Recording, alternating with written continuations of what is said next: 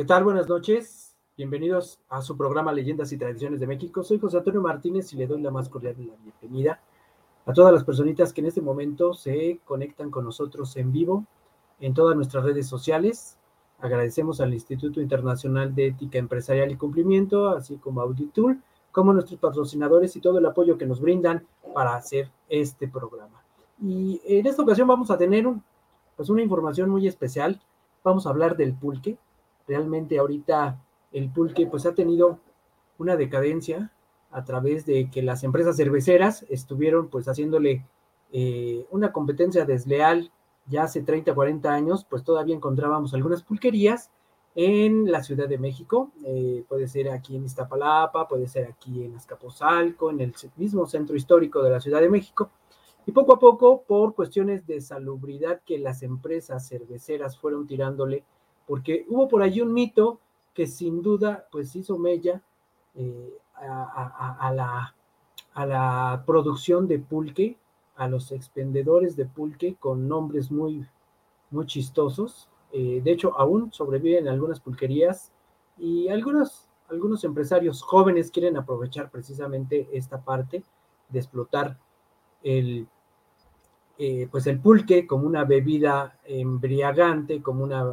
bebida espirituosa, al igual que cerveza. Y pues eso no es el pulque, el pulque es una, una bebida con mucha tradición, con mucha cultura. Recordemos que en la época prehispánica, pues el pulque estaba prohibido para los jóvenes, para las mujeres, y solamente los mayores, los adultos, hombres, los masculinos, pues tenían este beneficio de poder arreglar ciertas situaciones. Recordemos que el mezcal, pues era una ocasión muy especial para poder compartir y resolver problemas y sobre todo buscarle soluciones. Las alianzas matrimoniales, las alianzas con algunos otros pueblos, pues se originaban en un temazcal y en los guateques, pues con, con pulque, la bebida de los dioses. Recordemos que esta bebida, pues estaban los dioses precisamente, pues preparando este regalo de los dioses para el mundo. Pero vamos en esta ocasión a desmitificar eso que le hizo tanto daño. Aunque suene asqueroso, aunque suene sucio, pues sí, aquí nuestro entrevistado el día de hoy, pues efectivamente nos confirma que en su momento, pues sí fue verdad este mito que se hizo sobre el pulque. Así que si gustan, pues vamos a descubrir este mito del pulque y continuamos en un momento más para seguir hablando sobre el pulque, esta bebida que no nada más pues es para beber y disfrutar, sino que también se ha vuelto como un ingrediente importante en algunos platillos aquí en el centro de nuestro país. Así que, ¿qué les parece si vamos a ver y escuchar este video que con mucho gusto el señor Rafael Flores Vera de Pulques Nichos, aquí en Iztapalapa y allá en eh, Pueblo Nuevo, en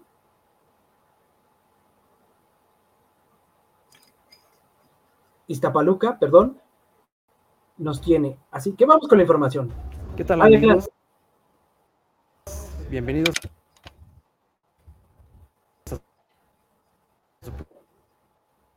Programa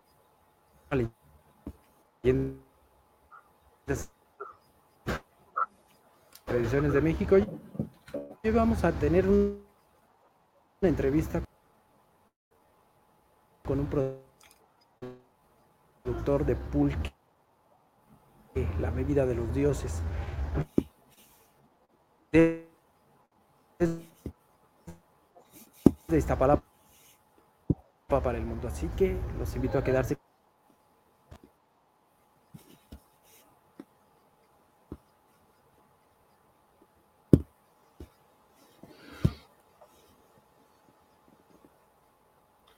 estamos teniendo por ahí algunos problemitas con la transmisión. Vamos a recuperar el video para poder continuar con esta transmisión, este video.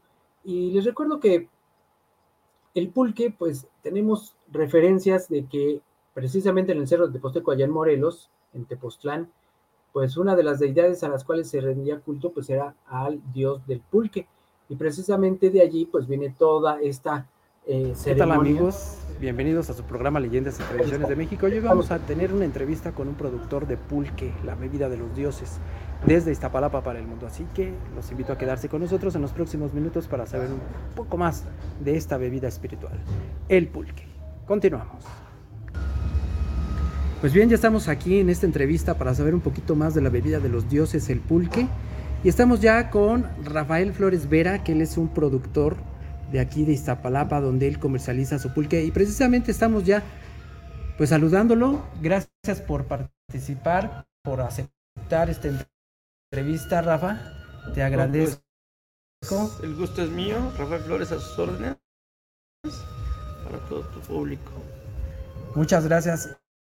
Y quiero preguntarte, ¿cuánto tiempo tienes en el mercado ya? Si tú que eres productor y me imagino que eres de familia, de generación en generación. ¿Cuánto tiempo tiene la familia produciendo el pulque? Pues nosotros tenemos como más de 50 años produciendo pulque. Este, y ya somos como la segunda generación en que nos dedicamos a eso. ¿Y ustedes en dónde tienen, pues ahora sí que los magueyes en los cuales producen o sacan, extraen el pulque. ¿En, dónde están? ¿De dónde, lo traen? Que tú te encuentras, estamos amigos aquí en Iztapalapa, en el corazón de Iztapalapa, aquí en la Ciudad de México. Y sí queremos saber de dónde traen ustedes el pulque. Ah, mira, nosotros venimos de Pueblo Nuevo, Coatepec. El municipio es Iztapaluca. Todavía es una zona rural, donde encuentras muchas variedades de maguey, mucha flora, mucha fauna. ¿y cuántos litros aproximadamente son los que extraen diario? Normalmente tenemos una tandada de, 10 magueyes en esta temporada y de esos 10 magueyes se extrae un aproximado de 40 litros al día. ¿Y cómo es la conservación desde que lo extraen hasta que llega aquí a la Ciudad de México, a Iztapalapa concretamente? ¿Cómo es el cuidado? ¿Cómo es la transportación? Mira, allá se maneja un tinacal donde este, en ese tinacal se va, este, hay cuatro o cinco tinas. Mm, anteriormente esas tinas eran de madera o eran de fibra de vidrio o, de cuero. Ahorita ya este, seguimos conservando, hemos adoptado por la fibra de, vidrio y porque ya tienen muchos años esas tinas aproximadamente nuestras tinas han de tener, sí, más de 50 años. ¿Y esto hace que se preserve el, sabor, la fermentación se detenga? ¿Cuál es eh, pues, el efecto que hacen estas barricas? Mira, porque ya tienen todo el... ¿Cómo decirte?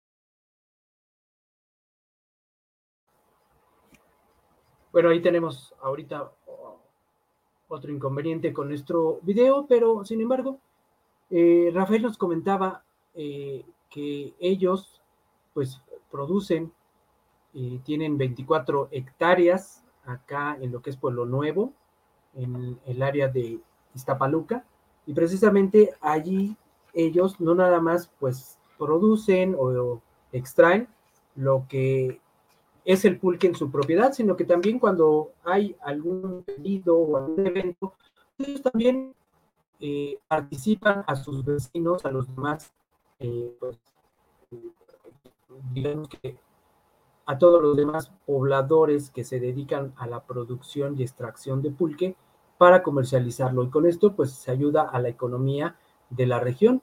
De igual manera, pues, ellos eh, hacen eh, ahorita unos eventos precisamente en esta temporada, que es cuando el pulque, pues, se da también por las condiciones climáticas. Y él nos comentaba que prácticamente pues el traslado a la Ciudad de México es muy eh, pronto y se hacen estas barricas de madera y la preservación precisamente es de que se va fermentando ya que son pues microorganismos los que vienen en el pulque y precisamente lo que hacen para conservarlo y prolongar su tiempo es con azúcar. Y precisamente ese azúcar pues es la que hace que este pulque pues no se vaya fermentando, se vaya conservando porque así es como lo hacían en tiempos pasados. Era con azúcar caramelizada quemada, ustedes conocerán bien como cuando hace mamá o abuelita un flan, como echan a la cazuela, vierten azúcar y esta con el calor pues se va cristalizando, se va quemando y va pues teniendo, va tornándose en un color precisamente caramelo, café oscurito. Y allí es donde viene precisamente el mito de esto. A ver si ahorita podemos recuperar también este video para que de propia voz de este productor, Rafael Flores, podamos tener pues esa presencia de propia voz y el testimonio de cómo es que se hizo este mito.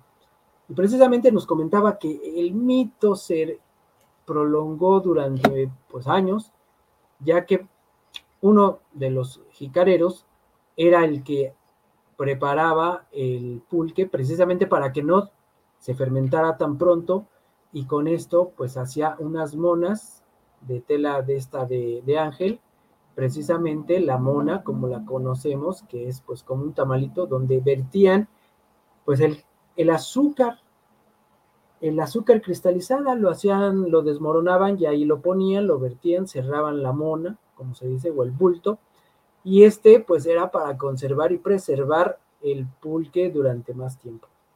Y de ahí que un intrigoso, un curioso vecino, pues también nunca faltan, ya saben que en Pueblo Chico, Infierno Grande, pues un día llegó y en, dentro del celo de este jicarero, al preparar y conservar el pulque, cuando le cuestionó el vecino que qué es lo que estaba haciendo, qué es lo que echaba al pulque, pues él le dijo que era excremento humano, ¿sí?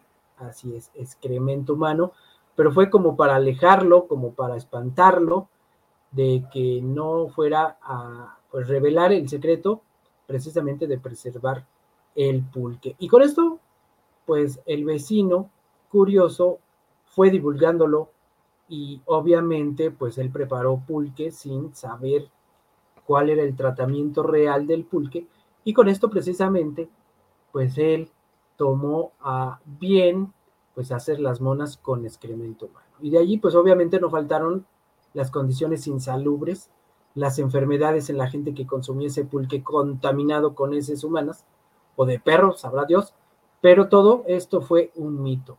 Aquí nos comentaba Rafael Flores que pues sí hubo una vez que precisamente pues sí se dio eso por este secreto mal revelado del jicarero al preparar la, eh, esta, esta, azúcar eh, cristalizada para conservar el pulque. Y fue así que pues sí hubo realmente alguien quien preparó el pulque, se cuenta, y que pues por esas cuestiones insalubres, pues es que la autoridad fue poco a poco eliminando las pulquerías, fue requiriéndole pues muchos requisitos precisamente para poder hacer eh, pues un abrir y conservar lo que era el tradicional pulque. Pero sin embargo, las autoridades ahora, hoy en día, pues también no ven esta bebida que realmente extraída de, la penca, pues no es mala, al contrario, recordemos que en la época prehispánica, en cierto momento de eh, la, fermentación del pulque, pues les daban su jicarita a los niños precisamente para conservar la salud. Recordemos que el pueblo mexica pues no era enfermizo, las enfermedades pues eran totalmente diferentes y ajenas a las que conocemos ahora y a las que conservamos ahora y esas enfermedades pues las trajeron los usos españoles, ya que los mexicanos, los antiguos mexicanos, los mexicas eran muy limpios, se, llamaba, se, bañaban diario, eh, eh, el Huitlatoani en aquel entonces Moctezuma hasta tres veces podía bañarse y los cambios de ropa, pues imagínense. Y así es como pues el pueblo mexica era exquisitamente limpio. Y de ahí que el pulque pues es sano, ya que se le daba a los niños en ciertas edades y en cierto momento de fermentación, pues el pulque se, daba a beber precisamente para que fueran sanos, digamos que como si fuera un aderogil o un multivitamínico, precisamente de allí viene también pues esta eh, cuestión que un vaso de pulque pues tiene más propiedades que un bistec y que muchos otros alimentos. Y esto es cierto, esto es cierto, la verdad es, es verídico esta, esta cuestión. Y precisamente Rafa nos comentaba, vamos a ver si ya tenemos aquí el, el, el video cargado, nos comentaba también que pues de ahí viene ese mito, ¿no? De la mona, pero realmente lo que era era cristal, azúcar cristalizada en trocitos. Y precisamente el azúcar es lo que hace que se preserve, como que detiene el proceso de fermentación para que así se pueda conservar. Y él me comentaba también que pues hace años, eh, si ustedes nos escuchan por allí a Jesús Reyes, de Jesús Reyes, que nos escucha en Nicaragua, un saludo Jesús, buenas noches.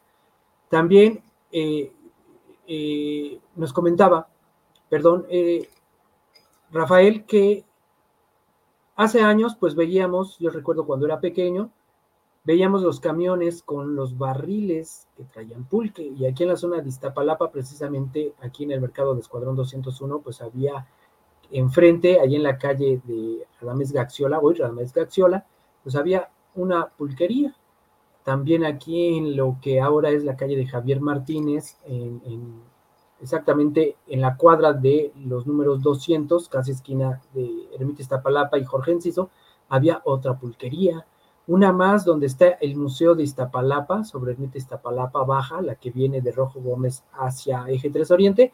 Ahí también había una pulquería muy tradicional, eh, pasando Rojo Gómez, de igual manera, había muchas pulquerías ahí en Constitución, precisamente había otra que por ahí creo que ahora es un restaurante, y precisamente todas estas pulquerías fueron eh, desapareciendo.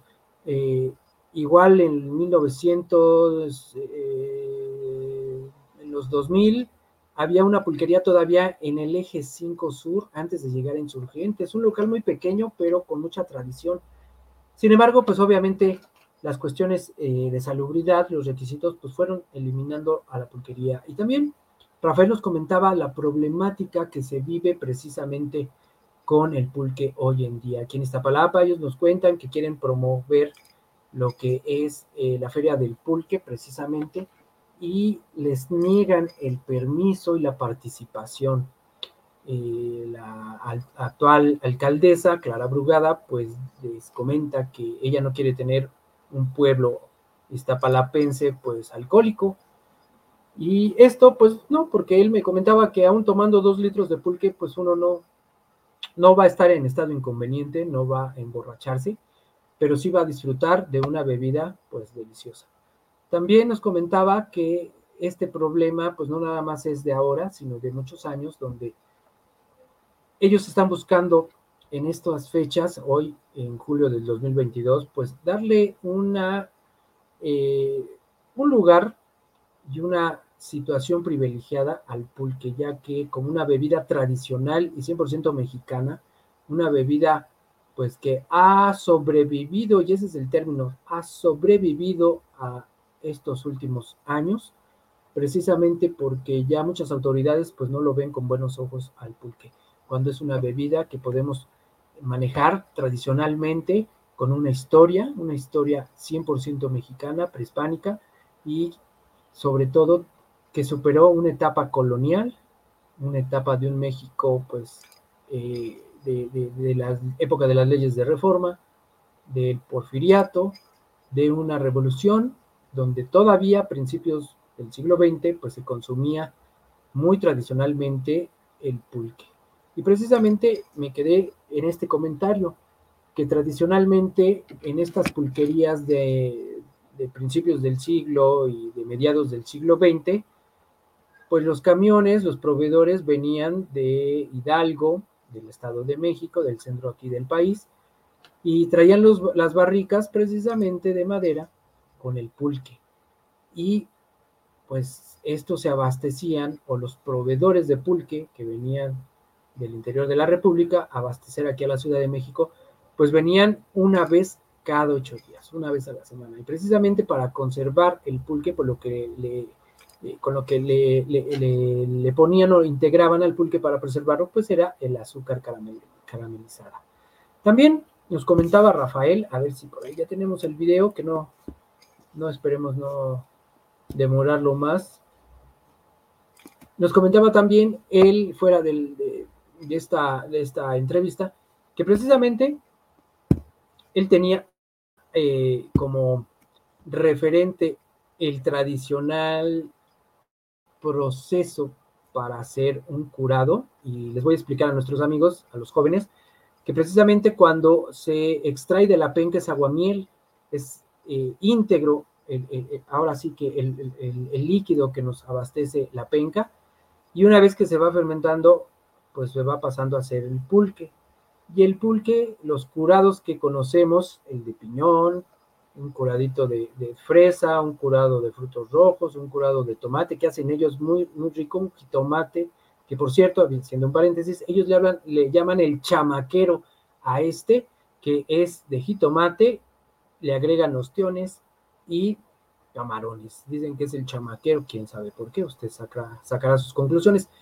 Y regresando a, cómo elaborar un, curado, nos decía eh, nuestro amigo Rafael, precisamente de Pulques Nichos, que ellos lo hacen en un recipiente de madera, en donde primero vierten la fruta y de ahí pues la van, la van eh, moliendo con un, instrumento de madera también, como si fuera el de, el, de las papas. No sé si ustedes recuerden ese, ese instrumento, ese, ese utensilio para moler las papas cocidas y hacer tortitas de papa. Bueno, pues así es el proceso donde ellos van eh, moliendo eh, el plátano, por ejemplo, que fue el ejemplo que nos compartió, y poco a poco van vertiendo, vertiendo el pulque. Y con esto, pues se va haciendo el tradicional curadito de pulque. Y en este recipiente precisamente de madera es donde él o ellos van haciendo el curado, entre otras técnicas, pero nos comentaba que esta es la técnica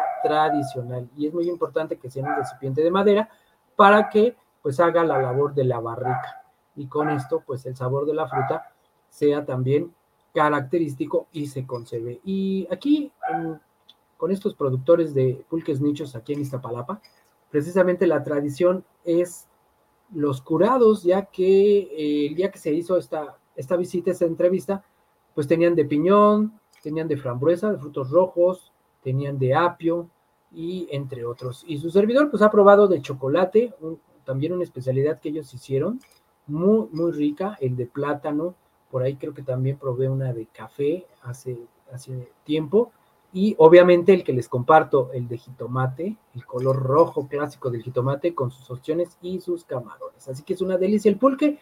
Y con esto, pues vamos a continuar, vamos a seguir en nuestro programa. Le mandamos un cordial saludo allá a Jesús, también a nuestro amigo Rafael Flores Vera y a toda su familia, su tío Ángel. Y claro, si ustedes quieren probar los pulques, están aquí en Avenida Hidalgo, en la calle Hidalgo, número 60, casi esquina con estrella, en eh, Iztapalapa, muy cerca, a dos cuadras de la explanada delegacional Metro Iztapalapa. Y también van a estar en esta próxima feria de Santa Marta Acatitla, ya este próximo viernes 29, día de Santa Marta, pues van a estar presentes allá en la feria para que ustedes si quieren ir.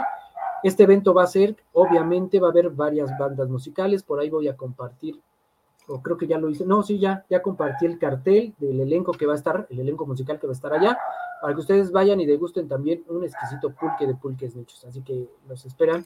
La, fiesta de Santa Marta Catitla inicia allá en el pueblo de Santa Marta, aquí en Iztapalapa también, el próximo viernes 29 y hasta el domingo 31. Así que es una buena oportunidad para que ustedes vayan y disfruten los pulques nichos. Y con esto llegamos al final de esta su sección de gastronomía de golosos y dragones. Y también recuerden que el pulque, pues también es eh, un elemento, un ingrediente importante en nuestra gastronomía. No sé si ustedes hayan probado algún guiso con pulque, muy rico, algunos chapulines bañados en una salsa de pulque o unos bisteces añados de pulque.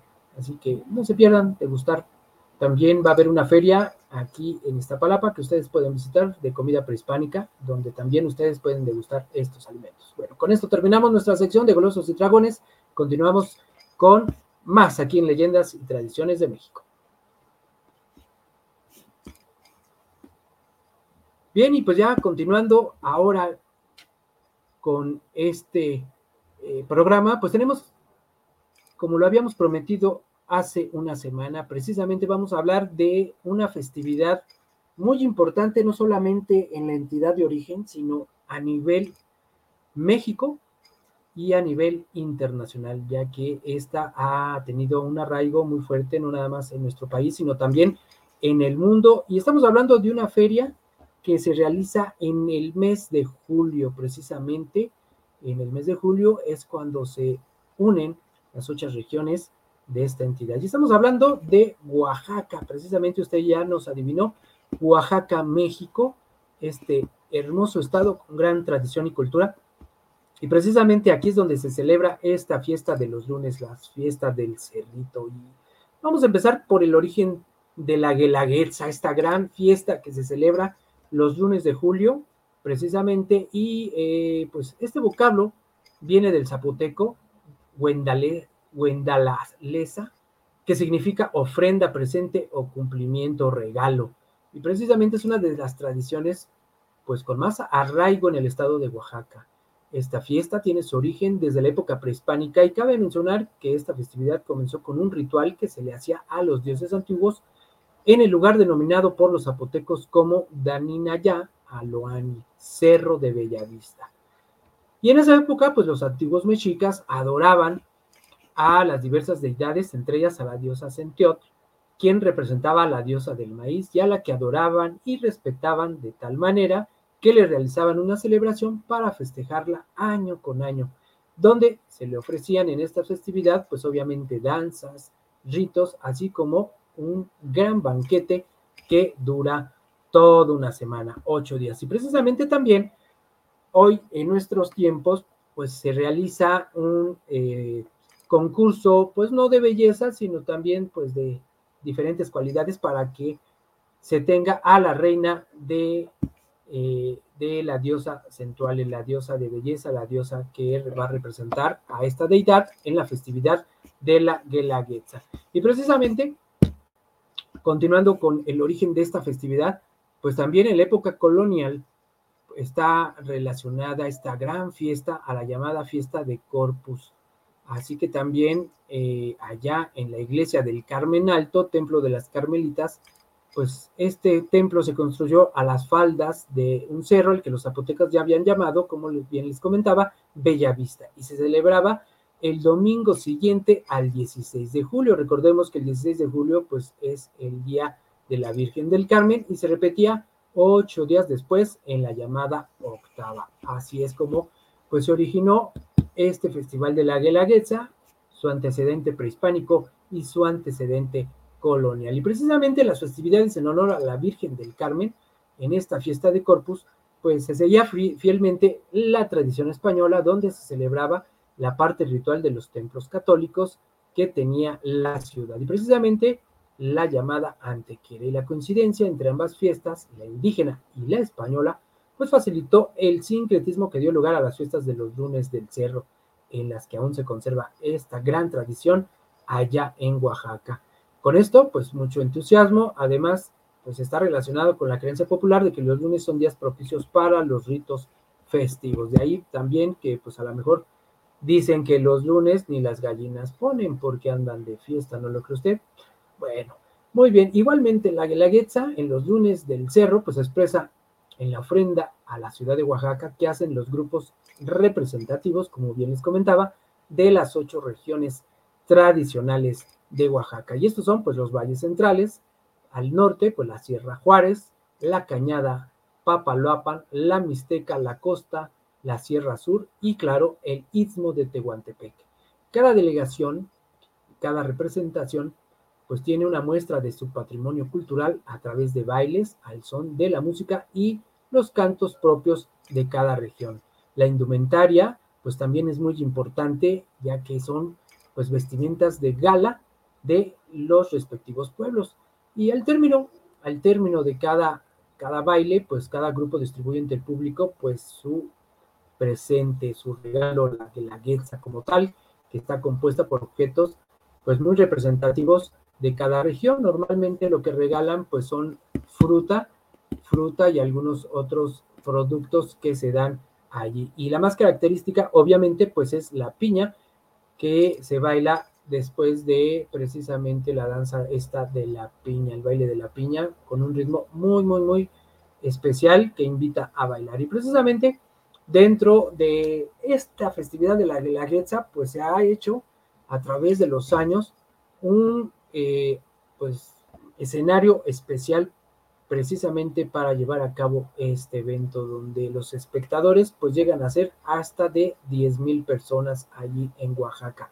Y precisamente se hace un recorrido en las calles de esta entidad de la ciudad de Oaxaca, donde se hace pues la eh, presentación de cada bailable, no nada más de los, de, los que se presentan en, el, escenario de la Guelaguetza, sino también, pues, otro tipo de bailables, otros personajes. Hay unos muñecos grandotes que, pues, también hacen el animoso escándalo de esta festividad para chicos y grandes. Y obviamente, pues, se presenta también todo lo que es una festividad con fuegos artificiales y, claro, no deja de ser importante la gastronomía en este evento. Así que si ustedes tienen la oportunidad de ir precisamente a Oaxaca en estas fechas, pues les recomiendo que ahora reserven su hotel para el próximo año y vayan contemplando el vivir esta gran experiencia con la Guelaguetza. Y bien, así llegamos ya al final de esta sección de Paseando Ando. Y con esto también llegamos al final de nuestro programa.